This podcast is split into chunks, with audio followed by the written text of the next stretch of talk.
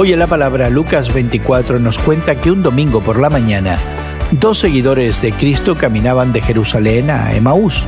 Sus mentes sin duda tambaleándose por el giro de acontecimientos que terminaron con Jesús crucificado. De repente alguien se unió a ellos en el viaje.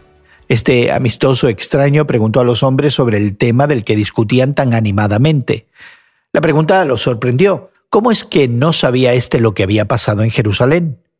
Así que contaron los eventos de la semana, confesando aún su esperanza de que Jesús redimiría a Israel.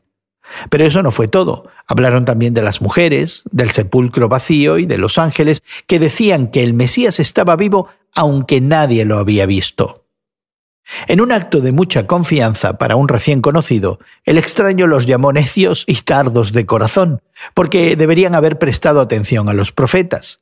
¿No tenía que sufrir el Mesías por designio divino?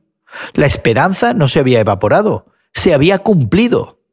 En una parada en el camino para comer, este particular extraño se sentó a la mesa, dio gracias y partió el pan como Jesús lo había hecho en la última Pascua.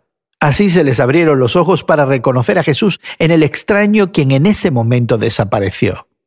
Su tristeza inmediatamente se convirtió en alegría y aunque era tarde, regresaron a Jerusalén para compartir su historia con los otros discípulos. ¿Y tú? ¿Correrás hoy para contarles a otros sobre Cristo resucitado? Hoy en la Palabra es una nueva forma de estudiar la Biblia cada día. Encuentra Hoy en la Palabra en tu plataforma de podcast favorita. Más información en hoyenlapalabra.org.